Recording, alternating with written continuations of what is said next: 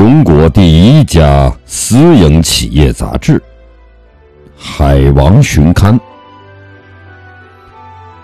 一九二八年九月，范旭东在天津创办《海王旬刊》，作为九大精研、永利纯碱和黄海化学工业研究社三家公司的内部刊物。海王除了赠送职工之外，还赠寄国内外有关人士、机关团体、学术界、金融界，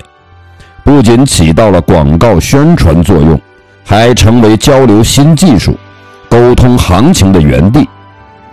海王办刊二十余年，除了抗日战争初期短暂停刊外，每年都出满三十六期，为永、久、黄。